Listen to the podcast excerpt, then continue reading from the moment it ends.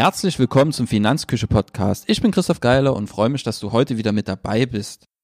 Wir sprechen heute über ein neues Buch, das erschienen ist, und zwar um das Buch Geldanlage in Reiz von Luis Pazos äh, mit Börsen notierten Beteiligungen zum globalen Immobilienportfolio.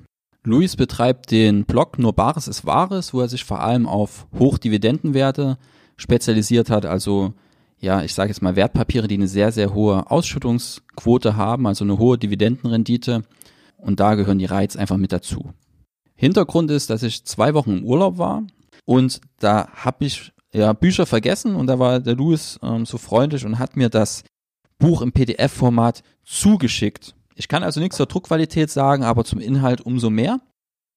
Ja, und das Buch hat mir gut gefallen, ansonsten würde ich es jetzt hier nicht vorstellen. Es ist meines Wissens nach das erste deutschsprachige Buch, das sich ausschließlich mit diesem Thema Reiz beschäftigt, also Real Estate Investment Trusts.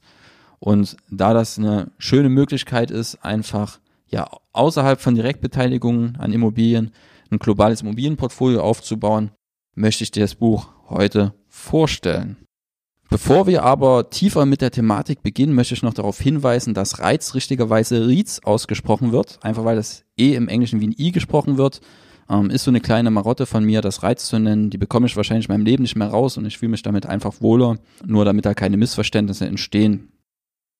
Ziel des Werkes ist es einfach, den Leser zu befähigen, aus meiner Sicht, mit Reiz effizient im Immobilienmarkt investieren zu können und möchte jetzt einfach im Folgenden meine Eindrücke aufzeigen und auch, wo das Buch vielleicht Stärken, aber auch Schwächen hat.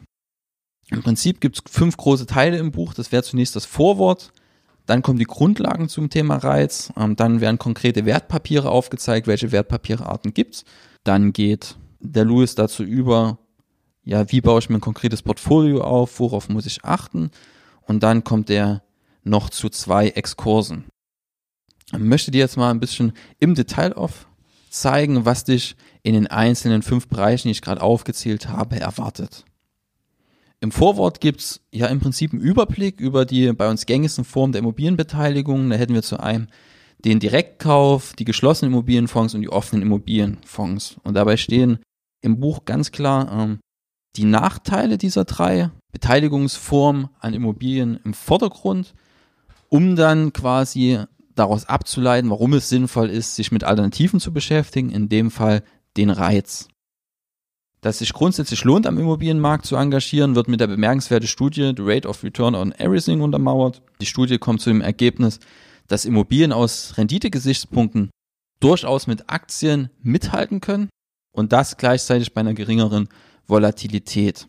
Ähm, verlinkt er auch einen Blogbeitrag von Nico von Finanzglück, wo er die Studie, die noch gar nicht so alt ist, einfach mal ja die Grundaussagen der Studie darstellt. Ähm, der Beitrag heißt, warum du in den Aktienmarkt und in Immobilien investieren solltest. Und da gibt es sicherlich für den einen oder anderen Anleger neue Erkenntnisse. Damit ist das Vorwort im Buch eigentlich schon fast beendet und nach der kurzen Einleitung geht es dann direkt zu den Grundlagen und in dem Abschnitt wird einem ja ein bisschen was zur Entstehungsgeschichte von Reiz erzählt. Es wird aufgezeigt, wie die ganze Sache funktioniert, ähm, was Real Estate Investment Trust besonders macht. Das sind zum einen zum Beispiel Mindestausschüttungsquoten. Also in ganz vielen Ländern ist es so, dass Reiz einfach 90 Prozent Ausschüttungsquote oder höher haben müssen, damit sie diesen Status bekommen. Und wenn sie den Status haben, also es gibt noch andere Besonderheiten, ähm, wenn die die alle erfüllen, kriegen die den Status und dann können sie sich auch von der Körperschaftssteuer befreien lassen. Und diese hohen Mindestausschüttungsquoten im Zusammenhang mit der ja, Befreiung von der Körperschaftssteuer führt einfach zu den vergleichsweise hohen Dividendenrenditen in dem Segment. Da gibt es Dividendenrenditen jenseits der drei, vier, fünf Prozent teilweise in einzelnen Produkten. Und das ist halt mit diesen beiden Punkten hauptsächlich zu erklären. Die Besteuerung von Reiz, das ist vielleicht noch interessant, bekommen in diesem Abschnitt der Grundlagen ein eigenes Unterkapitel, was sehr wertvoll ist. Und es wird auch immer schön an Beispielen gezeigt, ähm, wie das Ganze funktioniert. Also es werden konkrete Beispiele durchgerechnet, so dass sich wirklich jeder in dem Buch eigentlich zurechtfinden sollte. Es wird auch darauf eingegangen, für wen Reiz geeignet sind und nach dieser ja, Überprüfung, für wen Reiz geeignet sind, geht es dann weiter zu den konkreten Wertpapiergattungen und nach der Vorstellung der Wertpapiergattungen wird auch zu jeder Gattung dann quasi konkrete Wertpapiere, die am Markt vorhanden sind oder auch Fonds und ETFs vorgestellt. Wertpapiergattungen, auf die er eingeht, sind zum einen die Equity Rights, also so das, worüber immer alle sprechen, das sind die Reitfirmen an sich. Dann Reit Baby Bonds, ähm, das sind von Reits emittierte Anleihen.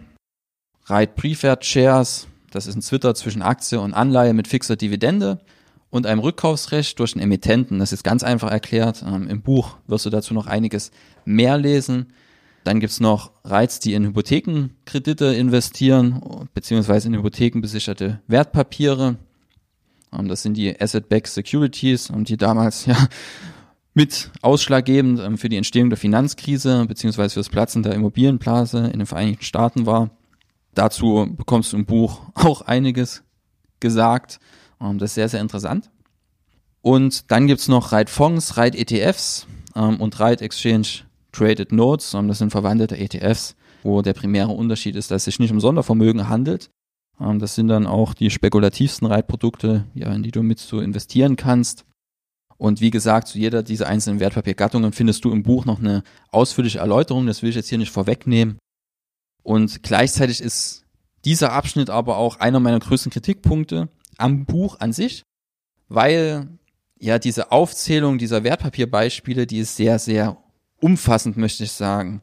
Also es werden sehr, sehr viele Beispiele genannt. Du bekommst sehr, sehr viele Wertpapiere vorgestellt. Zu jedem Wertpapier und Fonds gibt es die Stammdaten, eine Kurzbeschreibung und das Ganze zieht sich von Buchseite 60 bis Seite 125 und nimmt quasi fast ein Drittel oder rund ein Drittel des Buches ein. Und da hätte man sich sicherlich etwas kürzer halten können, einfach weil so eine Auflistung sehr schnell auch an Aktualität verliert. Durchaus denkbar, dass Werte, die dort aufgeführt sind, ähm, im Zeitverlauf komplett vom Markt verschwinden und gerade so ja Kennzahlen wie Marktkapitalisierung und Dividendenrendite, die ändern sich natürlich relativ zügig, so dass in einem Buch eigentlich solche Aufzählungen ein bisschen fehl am Platz sind, beziehungsweise Veranschaulichung vielleicht ganz nett, aber dann nicht in dem Umfang aus meiner Sicht. Aber ja, wie gesagt, das ist ein Kritikpunkt, den kann man verschmerzen. Vielleicht wäre es da sinnvoll, wenn genug Bücher verkauft wären und es sich lohnt, einfach eine Website anzulegen, wo ja die Wertpapiere, die dort ähm, aufgezählt sind, dass die einfach regelmäßig aktualisiert werden und wenn Wertpapiere vom Markt verschwinden, dass die in der Auflistung auch verschwinden und dass vielleicht neue interessante Wertpapiere mit aufgenommen werden. Nach der Vorstellung der Wertpapiere und der Vorstellung der verschiedenen Wertpapiergattungen geht es dann weiter zum Abschnitt Portfolio. Und hier wird man wirklich dazu hingeführt, wie baut man sich ein Portfolio auf, worauf sollte man achten, wenn man sich ein Portfolio aufgebaut hat. Stichwort Rebalancing und Liquiditätsmanagement. Aber auch im Vorfeld, das ist sehr, sehr schön, geht Luis auf die ja, Folgen von MIFID 2 zum Beispiel auch mit ein und die Herausforderungen, die man da hat, dass man zum Beispiel viele ja, Produkte gar nicht erwerben kann, wenn man Anleger aus Deutschland ist und nicht einiges beachtet bei der Depotauswahl. Und im Anschluss geht er dann noch auf die Vor- und Nachteile von Fonds und ETFs gegenüber Einzeltiteln ein. Das ist auch sehr, sehr schön. Ja, und zeigt auf, für wen ist vielleicht die Fondslösung, ETF-Lösung geeignet und für wen ist ja eine Auswahl von Einzeltiteln geeignete. Und da kannst du einfach schön für dich dann nachvollziehen, worauf muss ich achten, welche Kennzahlen sollte ich vielleicht beachten, wenn ich mir Einzeltitel auswähle, aber auch wenn ich mir Fonds auswähle, etc. Was dir natürlich nicht abgenommen wird im Nachgang, ist dann dir dein konkretes Portfolio wirklich selbst zusammenzustellen. Also ich sehe die Aufgabe des Buches eher, den Leser ein Stück weit zu befähigen, diese ja, Aufstellung des Portfolios, Zusammenstellung des Portfolios dann selber vorzunehmen. Und wenn ich hier von Portfolio rede, dann bezieht sich das natürlich immer auf das Immobilienportfolio beziehungsweise den Immobilienanteil im Gesamtportfolio. Das Kapitel Portfolio gefällt mir sehr, sehr gut, einfach weil es praxisorientiert ist und weitestgehend zeitlos ist, im Gegensatz zu dem Kapitel davor, was ja weit entfernt davon ist, zeitlos zu sein. Damit ist das Buch aber noch nicht am Ende angekommen. Es gibt dann noch zwei Exkurse. Einmal zur Finanzkrise, die ja ihren Ursprung in der Immobilienblase hat und daher ist der Exkurs auch völlig berechtfertigt, der ist interessant und man kommt so ein bisschen die Zusammenhänge veranschaulicht. Natürlich nicht in dem Umfang, wie es vielleicht nötig wäre, um die Finanzkrise im Einzelnen auseinanderzunehmen, aber es ist wirklich eine schöne Übersicht zu dem Sachverhalt. Und man bekommt vor allem verdeutlicht, dass auch eine Anlage in das vermeintlich sichere Betongold alles andere als ja komplett schwankungsfrei und sicher ist. dass man auch dort breit streuen sollte und vielleicht nicht nur auf Immobilien setzen sollte, sondern auch auf andere ja, Anlageklassen. Danach kommt noch ein Exkurs, da geht es ums Eurosystem, heißt konkret die Architektur des Eurosystems. Gefällt mir nicht so gut, weil es sich mir nicht vollständig erschließt, was das Thema überhaupt in einem Buch zu suchen hat, welches sich ausschließlich um Reiz dreht. Das Kapitel wäre, beziehungsweise der Exkurs wäre überhaupt nicht notwendig gewesen und zum anderen, weil mir ja gerade die Einleitung einfach viel zu polemisch ist. Da heißt es, hierbei soll es nicht primär um die skandalöse Aufnahme von Weichwährungsländern auf Basis frisierter Zahlen gehen. Weiteres Zitat, auch sollen die ebenso skandalösen Reaktionen auf die Euro-Krise seit 2010 oder die ungeheuerliche Problematik der Tage-2-Seiten hier nicht weiter thematisiert werden. Wenn die nicht weiter thematisiert werden sollen, hätte man solche Sachen einfach weglassen können. Ich verbuche die mal unter geistiger Brandstiftung und unter persönlicher Meinung des Autors. Wenn man solche Meinungen äußert in einem Buch, aus meiner Sicht sollte man die dann auch untermauern und nicht einfach ja zum nächsten Punkt übergehen. Ähm, das wären also die zwei Hauptkritikpunkte. Dieser zweite Exkurs, der aus meiner Sicht überflüssig ist, ist verschmerzbar. Und auch ähm, der Punkt mit den ja vielleicht ausufernden Wertpapiervorstellungen. Ansonsten muss ich sagen, wirklich ein super Buch, um in das Thema einzusteigen. Ähm, hat wie jedes Buch natürlich Schwächen, wie gerade genannt, aber vor allem auch Stärken. Insgesamt kann man sagen, dass es einen tollen Einstieg in die Welt der Reiz bietet und verständlich geschrieben ist. Vor allem, wenn du bisher ja noch nicht so tief mit der Thematik in Berührung gekommen bist.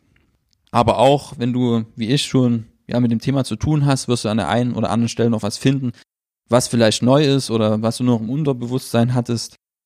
Und von daher ist das Buch eigentlich für jeden geeignet, der irgendwie in Immobilien investieren will, beziehungsweise der alternative Wege zur Direktanlage vielleicht sucht.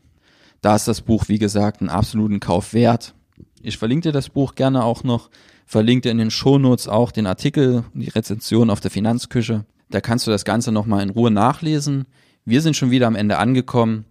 Ich habe mich gefreut, dass du zugehört hast und würde mich auch darüber freuen, wenn du das nächste Mal wieder mit dabei bist. Bis dahin, tschüss.